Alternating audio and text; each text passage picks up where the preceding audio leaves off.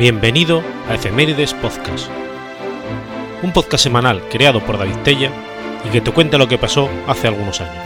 Episodio 409, semana del 16 al 22 de octubre.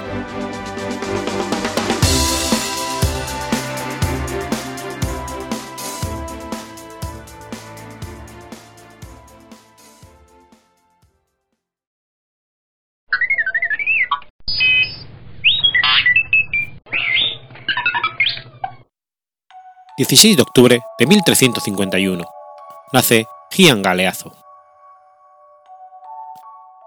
Gian Galeazzo y Visconti fue un gobernador milanés, último señor y primer duque de Milán, primer conde de Pavía, primer duque de Lombardía y el que llegó a la dinastía de los Visconti al apogeo de su poder.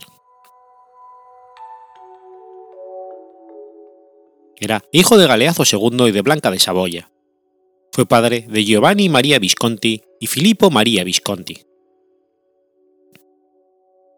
En 1361, y siguiendo los deseos de su padre, que, ansiaba afianzar las relaciones de los Visconti con la casa reinante europeas, Guillaume Galeazzo se casó con Isabel de Valois, hija del rey Juan II de Francia.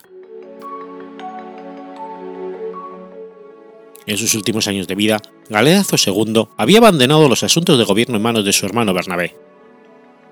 Sin embargo, Guillaume Galeazzo obtuvo en el último año de vida de su padre el control de la parte occidental de los dominios paternos.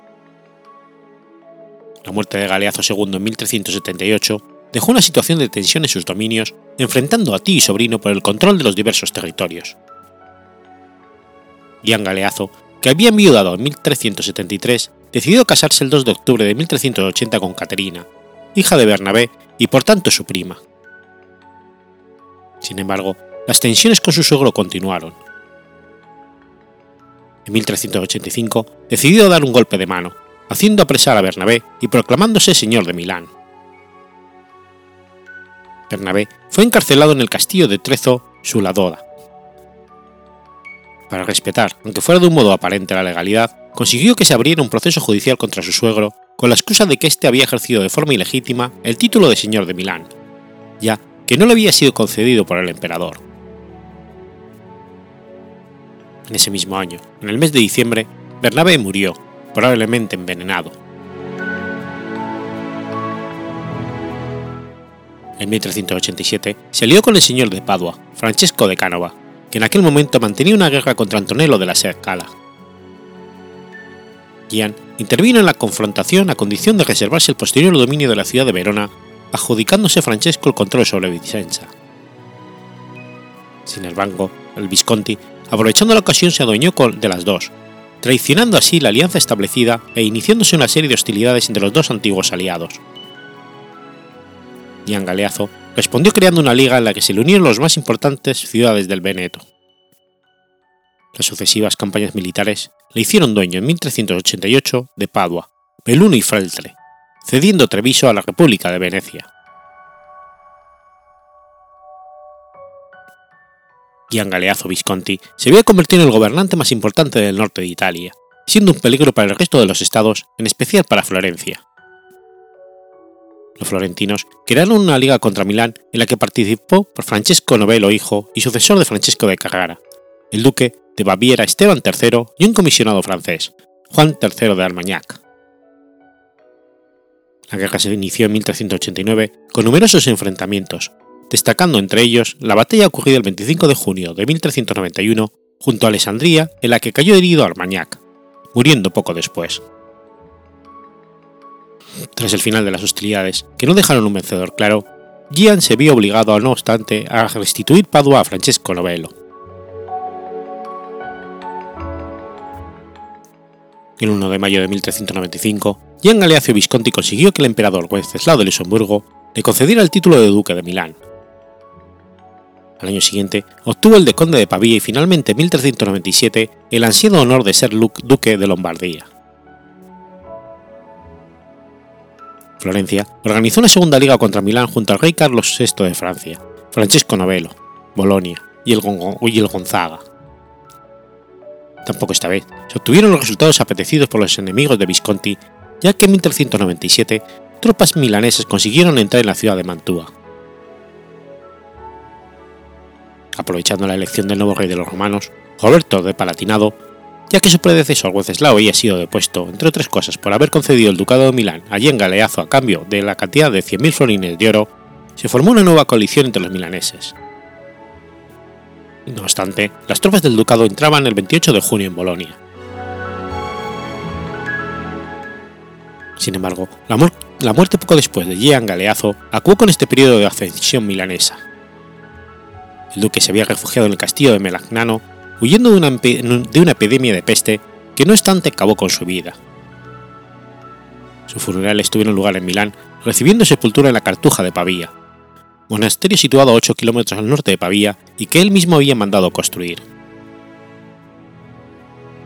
De este año, 1402, data el primer reglamento contra la peste de la ciudad de Milán. Tras la muerte, sus dominios se disgregaron. Su hijo y sucesor, Giovanni Maria Visconti, solo accedió al poder de las provincias más antiguas de entre las de su padre. Gian Galeazzo ha pasado la historia entre otros motivos por sus grandes delirios de grandeza. Gastó la nada desdeñable cifra de 300.000 florines de oro en las obras hidráulicas que permitieron desviar el curso de los ríos Mincio y Brenta a su paso por las ciudades de Mantua y Padua respectivamente, con objeto de reducir las defensas de ambas ciudades. A él corresponde el inicio de las obras de construcción de la Catedral de Milán. Fundó el monasterio de la Cartuja de Pavía y también realizó mejoras en el palacio de esta última ciudad, comenzado a construir por su padre.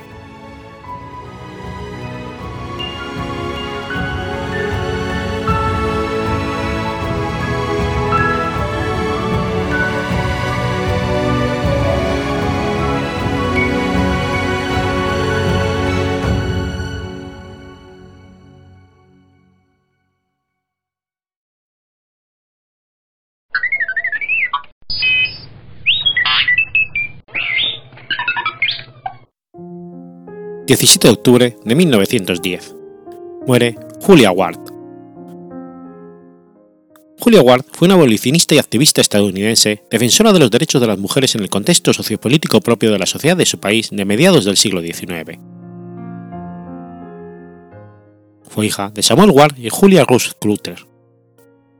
Julia apenas conoció a su madre, poeta, que falleció en 1824 después de dar a luz a su séptimo hijo tras la muerte de su padre, fue educada por su tío de ideas liberales, lo que le permitió estudiar y desarrollar su inteligencia.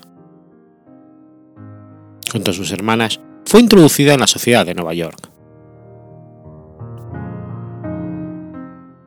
Desde que el 23 de abril de 1843 contrae matrimonio con Samuel Griller Howard, 20 años mayor que ella, tuvo que adaptarse a la idea de mujer casada que su marido, de carácter fuerte y autocrático, le impuso. Julia sabía que el hombre con el que se casaba y el que debía apoyar era médico, abolicionista, promotor de reformas de cárceles y del derecho de la educación de los sordociegos, conocido por el éxito de una de sus alumnas, Laura Brickman, primera niña sordociega que aprendió a hablar en inglés. Lo que Julia no sabía es que ella debía convertirse, por evidencia debida a su esposo, en el tipo de mujer casada, sin vida fuera del hogar, que no podía participar en las cuestiones públicas ni administrar sus bienes, las cartas que envió a sus hermanas, describió los primeros años de matrimonio como un momento difícil para la pareja, expresando la tristeza y luchas de una mujer que busca la independencia y la comprensión. Julia fue madre de cinco hijos, y aunque consideró el divorcio varias veces, llegando incluso a separarse en 1852, regresó y siguió casada con Samuel Howe, en parte porque le amaba y admiraba y en parte porque él la amenazó con alejarla de sus hijos si se divorciaba tal y como establecía la ley del divorcio y la práctica estándar y común en ese momento. En su aislamiento, estudió filosofía, aprendió varios idiomas y se dedicó a su, a su propia autoformación, así como a la educación y el cuidado de sus hijos. Después de una reconciliación, publicó de forma anónima Flores de Pasión, una colección de sus poemas. Sin embargo, cuando la identidad de la doctora se supuso, Sam quedó desolado por lo que percibió como un desafío a su autoridad marital, una desobediencia y una traición a la mujer. El matrimonio llegó a un acuerdo y Julia se las arregló para liberarse de las demandas de su marido y asegurar sus propios intereses. Comenzó a involucrarse más en la escritura y en la vida pública. En noviembre de 1821, los Howe fueron invitados a Washington por el presidente Abraham Lincoln. Estaban visitando un campamento del ejército de Unión en Virginia a través de Potomac cuando escucharon a los hombres cantando la canción del cuerpo de John Brown, Está pudriéndose en su tumba, cuya melodía había sido escrita para oficios religiosos. El clérigo, el clérigo James Free Clark, amigo de Ward y conocedor de sus poemas, le instó a escribir una nueva letra para reemplazar la del cuerpo de Brown. El resultado fue el poema Himno de la Batalla de la República, que adaptado a la misma melodía se convirtió en la canción más conocida de la Guerra Civil del Norte. Por el lado de su activismo, promovió un encuentro anual de las mujeres de los ministros en la década de 1870 que ayudó a fundar la Libre Asociación Religiosa. Se convirtió también en activista en el movimiento del Club de la Mujer, que actuaba como presidente del Club de Mujeres de Nueva Inglaterra desde 1871. Cuando envidó en enero de 1876, escribió en su diario las palabras, Hoy inicio mi nueva vida. En 1893, Julia Ward participó en la exposición de Chicago en la que presidió una sesión y presentó su informe sobre moral y reforma social, donde afirma que cualquier religión que sacrifica a las mujeres a la brutalidad de los hombres no es una religión. En 1870 había escrito el poema titulado Proclama del Día de las Madres. Levántense, mujeres de hoy, levántense todas las que tienen corazones, sin importar que su bautismo haya sido de agua o lágrimas. Digan con firmeza, no permitiremos que los asuntos sean decididos por agencias irrelevantes. Nuestros maridos no regresarán a nosotras en busca de caricias y aplausos, apestando matanzas no se llevarán a nuestros hijos para que desaprendan todo lo que hemos podido enseñarles acerca de la caridad, compasión y paciencia. Nosotras, mujeres de un país, tendremos demasiadas compasiones hacia aquellas de otro país como para permitir que nuestros hijos sean enterrados para herir a los suyos. Desde el seno de una tierra devastada, una voz se alza con la nuestra y dice, desarma, desarma. La espada del asesinato no es la balanza de la justicia, la sangre no limpia el deshonor ni la violencia es señal de la posesión. Un nombre de la maternidad y la humanidad, les pido solemnemente que sea designado un Congreso General de Mujeres sin importar nacionalidad, y que se lleve a cabo en algún lugar que resulte conveniente a la brevedad posible, para promover la alianza de diferentes nacionalidades, el arreglo amistoso de cuestiones internacionales.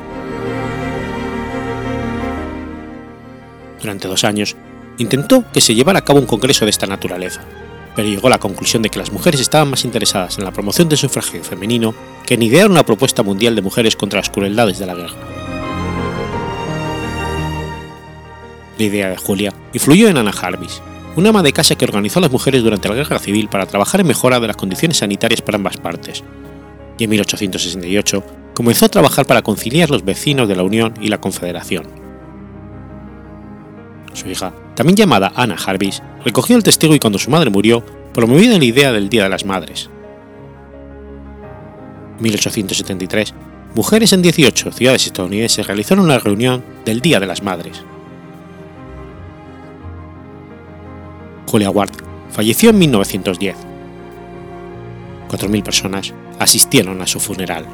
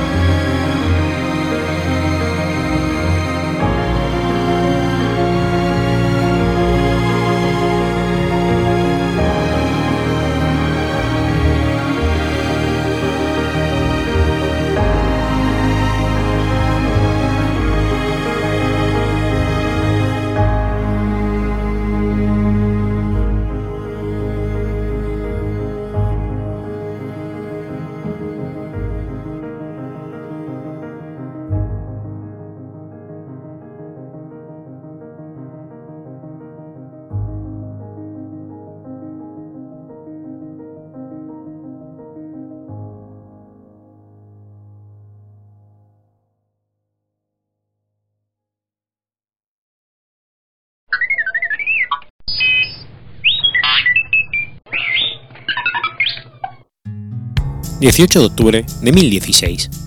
Se libra la batalla de Sandún. La batalla de Sandún se libró el 18 de octubre de 1016. Los historiadores mantienen una disputa sobre el emplazamiento real de la batalla. Bien pudo ser Asdom, cerca de Saffron Walden al norte de Essex, o en Aslington, cerca de Rosford al sureste de Essex, Inglaterra. Fue rotunda la victoria de los vikingos daneses, comandados por Canuto el Grande, y supuso la definitiva reconquista vikinga de Inglaterra. En los primeros tiempos habían sido siete reinos anglosajones, pero a finales del siglo X solo quedaban dos. Los daneses poseían dos tercios de Inglaterra, Manelau al norte de la ribera del Támesis a lo largo del Lee, noroeste de Midlands y el este de Mencía hasta Chester y el río Dee. Los sajones dominaban el sur del Támesis y el oeste del Wessex y Mercia occidental.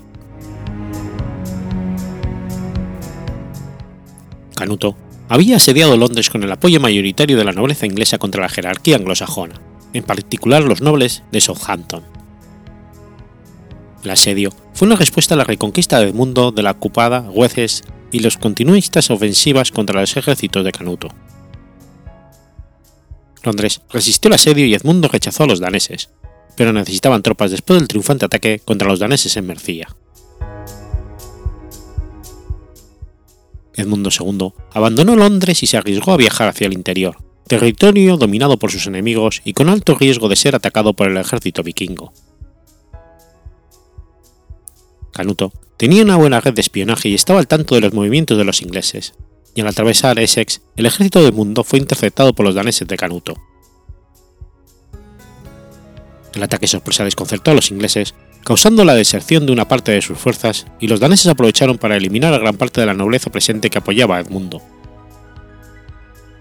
Algunas fuentes citan que los daneses perdieron terreno y que Edric Estrona había pactado un acuerdo con Canuto para favorecer la deserción de una parte del ejército inglés. Tras la derrota, Edmundo II se vio forzado a firmar un tratado con Canuto, cediendo toda la Inglaterra a excepción de Wessex y pactando que la muerte de uno de los soberanos, el otro, dominaría toda Inglaterra, y que el hijo del rey superviviente sería heredero de la corona. El 30 de noviembre murió Edmundo, y Canuto por primera vez gobernaría un territorio no muy distinto en extensión a lo que hoy es Inglaterra. Canuto tenía por costumbre construir una iglesia, capilla u otro lugar santo tras vencer en una batalla, para recordar y honrar a los caídos en el campo de batalla.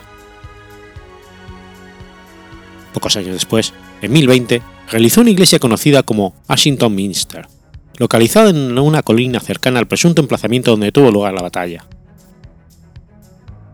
Canuto impuso sus obispos y designó a su capellán particular, Stingard, como sacerdote de la iglesia. La iglesia está hoy dedicada a San Andrés, pero se cree que originalmente lo estaba San Miguel, considerado un santo militar y cuyas capillas suelen estar localizadas en una colina. La batalla se menciona en la crónica anglosajona y la saga Clitinga, donde aparece un verso escáldico de Otag Svarti, uno de los escaldos de Canuto. Una detallada mención sobre los acontecimientos de la batalla se conserva en Economium Emen Reginal.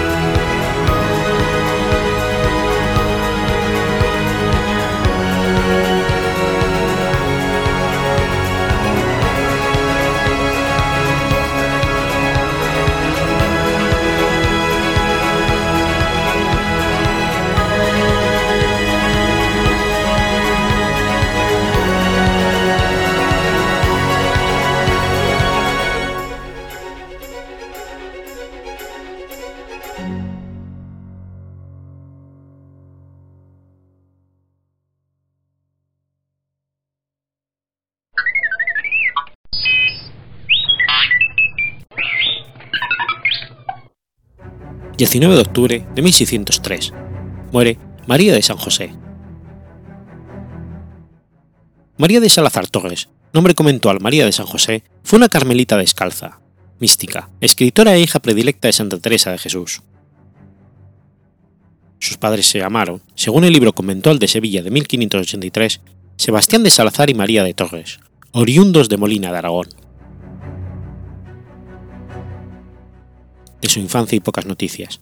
De adolescente estuvo en la casa palacio de Luisa de la Cerda, en Toledo, hija del segundo duque de Medinaceli, y allí tuvo una educación esmerada, llegando a dominar varios idiomas. Santa Teresa, estando a la espera de la licencia para la primera fundación del convento de San José, fue enviada por el provincial de Castilla a Toledo para consolidar a Luisa por la muerte prematura de su marido, Ares Pardo, mariscal de Castilla. Desde el primer momento que vio Santa Teresa a María, siendo adolescente, se dio cuenta de sus dotes e inteligencia. Contaba 22 años cuando tomó el hábito de Carmelita descalza en Malagón, el 9 de mayo de 1570 con el nombre de María de San José. Entró al convento sin dote, pero eso no fue problema porque Malagón pertenecía a los feudos de su antigua señora, Luisa de la Cerda. El 10 de junio de 1571 hizo profesión como religiosa de la Carmelita descalza. Primeros de febrero de 1575, la madre fundadora la tomó del convento para llevarla a la fundación de Beas. Santa Teresa, en referencia a su gran formación humanística, la llamaba la letrera. Desde allí, y aquel mismo año la llevó a la del convento de Sevilla, del que la nombró priora. Sor María de San José, que tuvo también gran amistad con el visitador de Andalucía, el padre Jerónimo Gracián, por, quien por el que tomó partido en los pleitos en los que éste se vio envuelto, fundaría en 1584 el convento de Descalzas de Lisboa.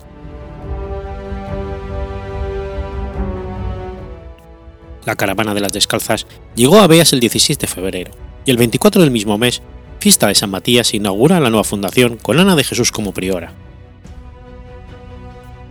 María de San José había sido escogida como priora del futuro convento de Caravaca, y tuvo que esperar en Beas tres meses más mientras llegaban las licencias la llegada del padre Gracián a mediados de abril de 75 cambiaron por completo los planes. Gracián era entonces visitador en Andalucía y enterándose de que la santa había fundado en Andalucía y no en Castilla como ella pensaba, la mandó a fundar en Sevilla. La presencia de Gracián en Beas fue trascendental para la reforma. No conocía a María Teresa, solo la de correspondencia, fue el primer encuentro personal y lo marcó de una forma muy especial en, la santa el resto de su vida. También fue básico para la historia de la reforma carmelitana a raíz de los problemas surgidos en Andalucía con los calzados.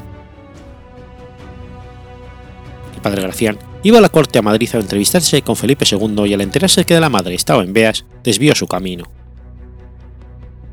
María de San José vivió con emoción aquellos días del mes de abril y dejó una relación muy interesante en su libro, Las Recreaciones. Mantuvo desde entonces una estrecha relación de amistad dilatada y recíproca con Gracián, siendo su superior, confesor y mentor. También en Beas, María de San José fue testigo de primera mano de cómo le llegó a la santa, unos días antes de partir hacia Sevilla, una denuncia de la Santa Inquisición por el libro de su vida. Denuncia puesta por la princesa de Éboli en venganza de sacar a las monjas de Pastrana y enclausar allí el convento. El 18 de mayo de 1575, la madre fundadora, sus monjas y los sacerdotes salieron de Beas con dirección a Sevilla. Llegaron a, Sevilla el 29, fiesta de la Santísima Trinidad. Se dijo la primera misa, inaugurando así la fundación andaluza que fue para, Santa, para María de San José el primer convento donde ejerció su primacía como priora. En agosto llegó de América Lorenzo de Cepeda y sus hijos, al entrar en Sevilla se enteró de la estancia allí de su hermana y la ayudó con su dinero e influencia en la nueva fundación. Y su hija Teresita fue admitida por su tía en la comunidad tras la insistencia de la priora María de San José.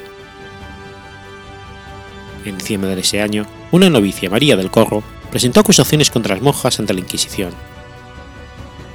Tras los exámenes e investigaciones oportunas por parte del Santo Tribunal, la comunidad quedó absuelta de toda acusación. 5 de abril se hacen las escrituras para un nuevo convento sevillano, y el 3 de junio se lleva a cabo la solemne traslación de la comunidad.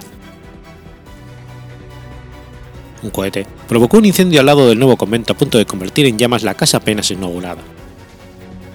El día siguiente salió de Sevilla hacia Castilla y Santa Teresa acompañada de su familia. No se verían Mala Santa y Santa María y María de San José, pero siguieron manteniendo correspondencia frecuente.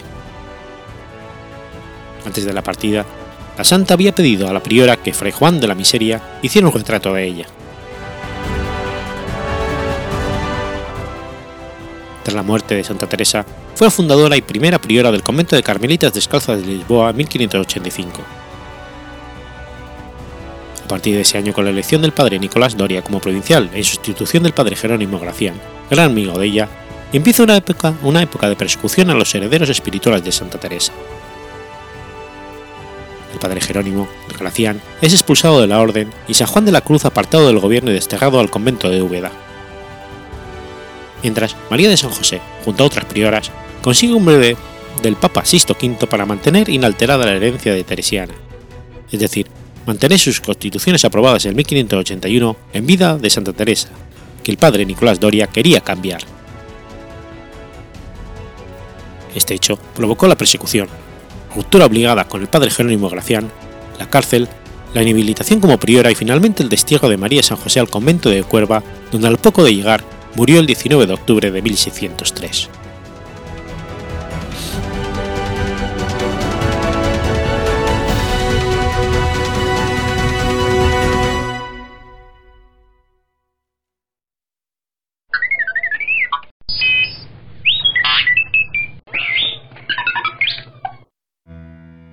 20 de octubre del 460.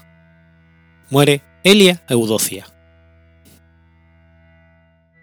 Elia Eudocia, nombre completo en latín Aelia Eudocia Augusta, fue una emperatriz romana consorte, esposa del emperador romano de Oriente Teodosio II. Era hija del sofista Leoncio, de quien recibió una gran formación literaria y retórica. La historia tradicional tal como la narran Juan Malanas y otros, es que había sido privada de su pequeño patrimonio por la rapacidad de sus hermanos, y buscó reparación en la corte de Constantinopla. Sus dotes llamaron la atención a la hermana de Teodosio, Pulqueria, que hizo de ella una dama de compañía y la preparó para ser esposa del emperador. Después de recibir el bautismo y descartando su anterior nombre, Atenaida, asumiendo el de Aelia, Licinia Eudocia, se casó con Teodosio el 7 de junio del año 421. Dos años más tarde, después del nacimiento de su hija, Licinia Eudosia, recibió el título de Augusta. La nueva emperatriz recompensó a sus hermanos haciendo de Valerio cónsul y luego gobernador de Tracia, y al otro, Geesio, prefecto de Ilírico. Otros historiadores más contemporáneos, como Sócrates Escolástico y Juan de Panón, confirman muchos de estos detalles, pero omiten toda referencia a la intervención de Pulqueria en el matrimonio de Eudocia con su hermano. Esto hace que otros detalles de las actividades de Eudocia sean más comprensibles, como por ejemplo el uso de su gran influencia en la corte para proteger a paganos y judíos. Favoreció desde su posición privilegiada la cultura, rodeándose de gramáticos y filósofos. En los años 438 y 39, hizo una peregrinación a Jerusalén y se llevó consigo varias reliquias preciosas. Durante su estancia en Antioquía, se dirigió al Senado de esa ciudad en estilo helénico y distribuyó fondos para la reparación de sus edificios. A su regreso, su posición se vio amenazada por los celos de Pulqueria y la sospecha infundada de una intriga con su protegido Paulino, el señor de los oficios. Tras la ejecución de este último en el 440, se retiró a Jerusalén, donde fue acusada de asesinar a un oficial enviado a matar a dos de sus seguidores, acto por el cual sufrió el recorte de parte de su personal imperial. No obstante, conservó gran influencia, aunque se vio involucrada en la rebelión de los monofisitas sirios del 453. Al final, se reconcilió con Pulqueria y fue admitida de nuevo en el seno de la Iglesia Ortodoxa. Murió en Jerusalén el 20 de octubre del 460, habiendo dedicado sus últimos años a la literatura. Entre sus obras están una paráfrasis del Octateuco en hexametros, una perífrasis de los libros de Daniel y Zacarías, un poema sobre la vida de San Cipriano y sobre las victorias persas de su esposo. Una historia de la pasión compilada en versos homéricos que completa la redacción del obispo Patricio y de la que se hace eco Juan Zonaras.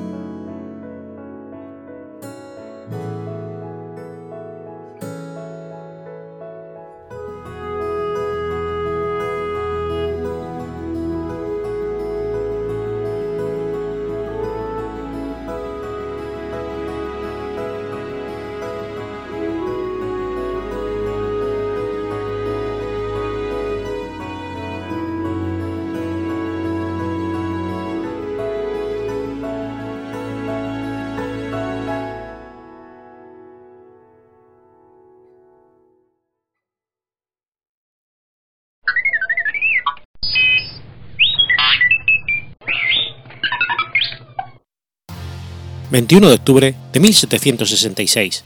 Nace Francisco Antonio Cea.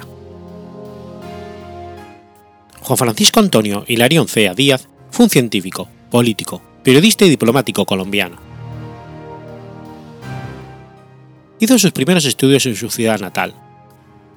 Para su educación secundaria viajó a la ciudad de Popayán, al Real Colegio y Seminario de Popayán, que culminó en 1785 al año siguiente fue a la capital del virreinato, Santa Fe, para estudiar jurisprudencia en el Colegio Mayor de San Bartolomé. No culminó sus estudios, pues por recomendación de José Celestino Mutis, director de la Real Expedición Botánica del Nuevo Reino de Granada, fue nombrado en 1791 como agregado de la misma. En 1805, como director del Real Jardín Botánico de Madrid, publica en el Seminario de Agricultura y Artes la noticia de la plantación de árboles con carácter festivo en Villanueva de la Sierra, dando pública fe de la celebración del primer Día del Árbol en el mundo. La publicación de este seminario, en la que él era director, representó uno de los máximos exponentes de la Ilustración española.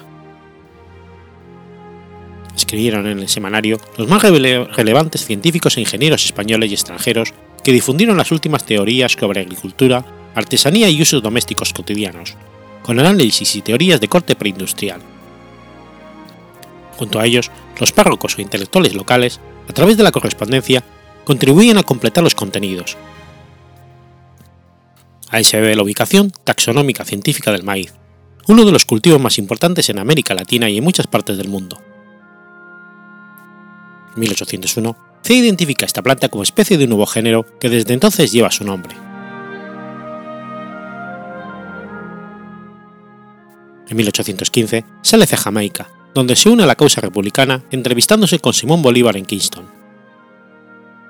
Después se dirige a Haití con el apoyo del presidente Petión y organiza la expedición de los Cayos para invadir Venezuela. El 12 de febrero de 1816 Bolívar le nombra intendente de Hacienda de los Estados de la Confederación de la Nueva Granada y Venezuela. El 3 de mayo de 1816, las fuerzas expedicionarias al mando de Bolívar desembarcan en la isla de Margarita, en la que el 7 del mismo mes, una asamblea encabezada por el general Juan Bautista Arismendi ratifica los poderes especiales conferidos a Bolívar en los Cayos. Tras esta ratificación, las fuerzas expedicionarias de Bolívar pasan a Curapao, donde finalmente desembarcan y proclaman la abolición de la esclavitud, a pesar de que no existió esclavitud en América hispana. La flotilla navega hasta Ocumare de la costa, donde los patriotas son derrotados por los realistas. Bolívar huye a Haití.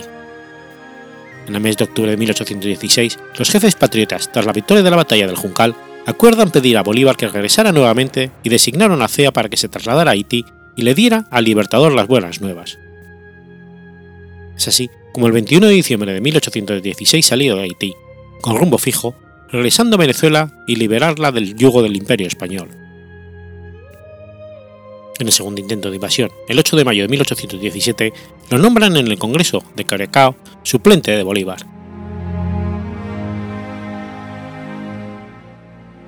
Tras la batalla de San Félix del 19 de julio de 1817, juntos conquistan Angostura y la provincia de Guayana. Cea participó activamente en la instalación del Congreso de Angostura en 1819. Siendo nombrado presidente del Congreso, fue testigo de la creación de la República de Colombia. Durante su mandato, actuó en favor de la administración del Ejército Libertador. El 22 de noviembre, cuando Bolívar y Santander se fueron a combatir al pacificador Pablo Morillo en Nueva Granada, Cea es nombrado vicepresidente encargado como ejecutor de proyectos civiles.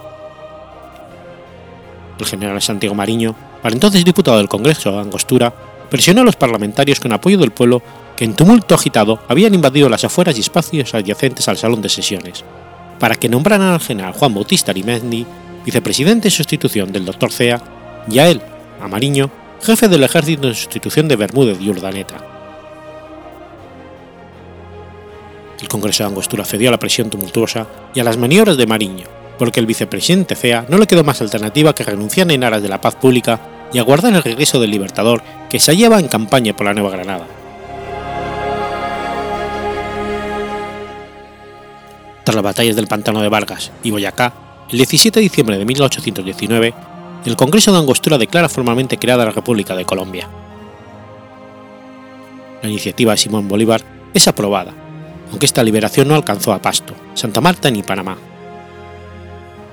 Cea es nombrado vicepresidente de Colombia. Durante el lapso del trienio liberal, Francisco Antonio Cea llega a Londres el 16 de junio de 1820.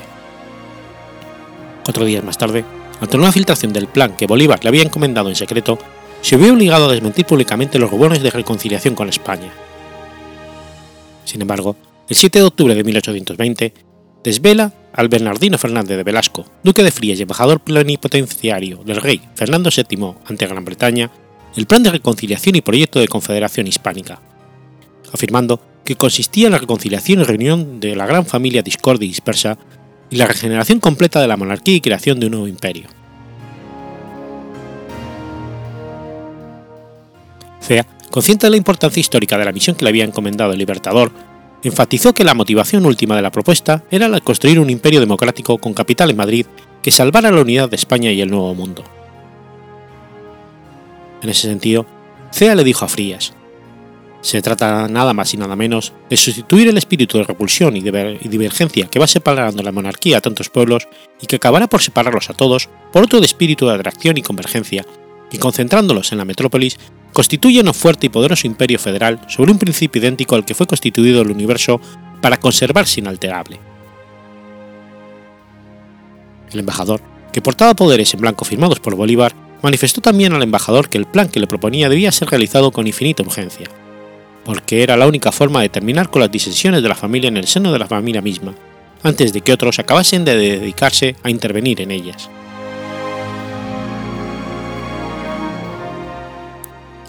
Contó al duque de Frías que el objetivo de su vida era ver abrazarse los pueblos de América y España para que volviesen a llamarse hermanos, y como prueba de su seriedad, se ofreció él mismo como garantía.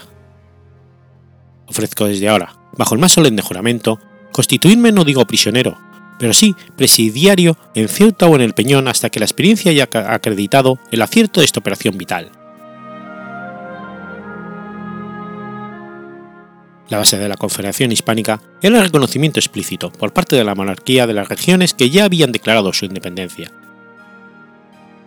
Se constituiría entonces un imperio compuesto por repúblicas reunidas bajo la presidencia de una monarquía constitucional. Más allá de esta retórica, lo que nos interesa destacar es que Cea, de forma absolutamente pragmática, proponía reconstruir la unidad del imperio a través del mismo camino exitoso que años más tarde recorrieron los desunidos Estados Unidos germánicos para realizar la unificación alemana. La constitución de un Zollverein, es decir, una unión aduanera con tarifa externa común entre todos los miembros de la Confederación, existiría libertad de comercio dentro de los marcos del imperio y proteccionismo económico contra terceros estados para construir un mercado nacional único que permitiera el desarrollo de la industria. Todo español que radicase en América adquiriría automáticamente los derechos de ciudadano americano y viceversa.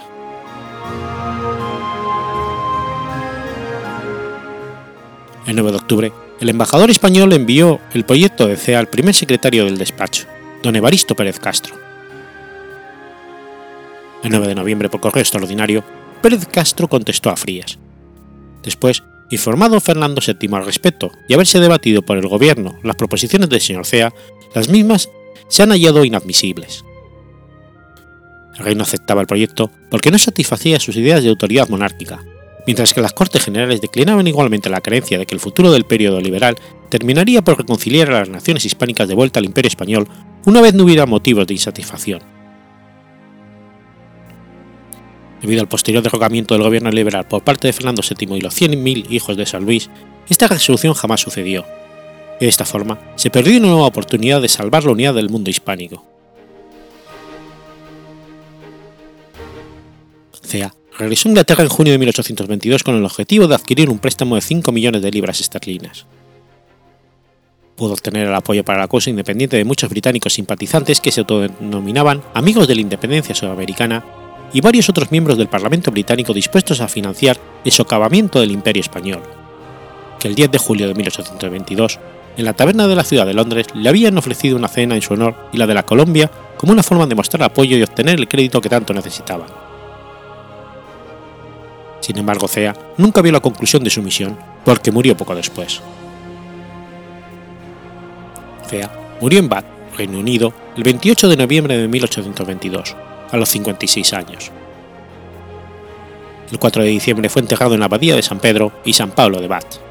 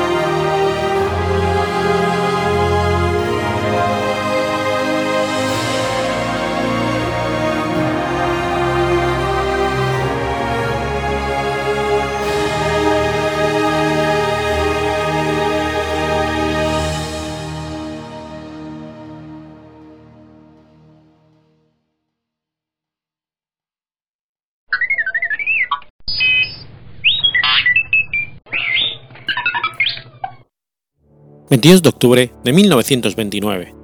Nace Led Yashin. Led Ivanovich Yashin, conocido popularmente como la araña negra o pantera negra, fue un futbolista soviético, ampliamente considerado como el mejor portero de la historia del deporte. Fue el primer portero en utilizar guantes y rodilleras, aditamentos no utilizados en este tipo por los porteros, además de dirigir su defensa y salir a cortar el juego, ya que él no se quedaba en el área, sino que participaba como un defensor más e inclusive originando jugadas de ataque al enviar el balón hacia sus compañeros de ofensiva. Lev Yashin trabajaba en la recogida de melones junto a su padre, el cual se percató rápidamente de los grandes reflejos que poseía su hijo a la hora de recoger la fruta al vuelo e introducirlas al camión. Cada vez su padre le daba los melones con mayor grado de dificultad, como por ejemplo de camión a camión, y esto hizo que un visor del Spartak de Moscú fuese a verle, ya que quería comprobar si la leyenda era cierta, ya que había muchos comentarios sobre este tipo de habilidad. Al verlo, se percató de que era cierto y así empezó la carrera deportiva de Lev, y a sus tan solo 16 años, comenzó a ser portero de hockey sobre hielo en el equipo de la fábrica de herramientas en la que trabajaba durante la Segunda Guerra Mundial. A los 17, llegó a reemplazar al portero del equipo de fútbol, dando allí sus primeros pasos en este deporte. En 1949 ingresa en el Dinamo de Moscú, equipo asociado a la política y Ministerio de Seguridad soviéticos, en el que desarrolló toda su carrera, ganando cinco ligas rusas y tres copas. Participó con la selección de su país en cuatro mundiales. Disputó y ganó la primera Copa Europea de Naciones en 1960. Representó a su patria en 78 ocasiones y fue designado mejor futbolista europeo en 1963 se retiró a los 42 años tras haber estado durante más de dos décadas al cuidado de la portería del Dinamo, en un partido homenaje entre la selección soviética y un combinado del resto del mundo. Ostenta la marca de partidos jugados en la Liga Soviética con 326, y de estos, jugó 270, acabó con la portería en cero, y atajó más de 150 penaltis en toda su carrera. En el 63 recibió el Balón de Oro, trofeo que se premia al mejor futbolista del mundo, siendo el único portero al que se le ha otorgado dicho premio. En 1986, después de una tromboflebitis contraída mientras estaba en Budapest, Yassin fue amputado de una de sus piernas. Falleció el 20 de marzo de 1990 en Moscú a causa de un cáncer de estómago, y sus restos reposan en el cementerio de Bangakovo. En 1994, la FIFA estableció el premio Led Yassin al mejor portero de la fase final de la Copa del Mundo. Las encuestas de la FIFA nombraron a Yassin como el único portero del equipo mundial del siglo XX. La revista World Soccer lo nombró entre sus 100 mejores jugadores del siglo. Muchos comentaristas consideran a Yassin el mejor portero de la historia del fútbol, lo que ha llevado a que sea elegido portero en la mayoría de los equipos de todos los tiempos del mundo. En 2020, Yassin fue incluido en el Dream Team del Balón de Oro, el mejor once de todos los tiempos.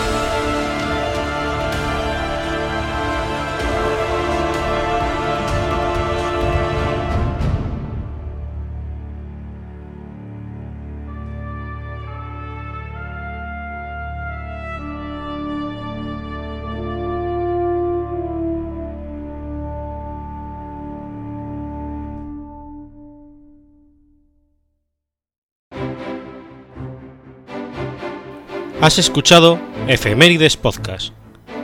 Si quieres ponerte en contacto conmigo, puedes hacerlo por Twitter a la cuenta arroba efemeridespod o mi cuenta personal, arroba telladavid, o por correo electrónico a la dirección efemeridespod.gmail.com.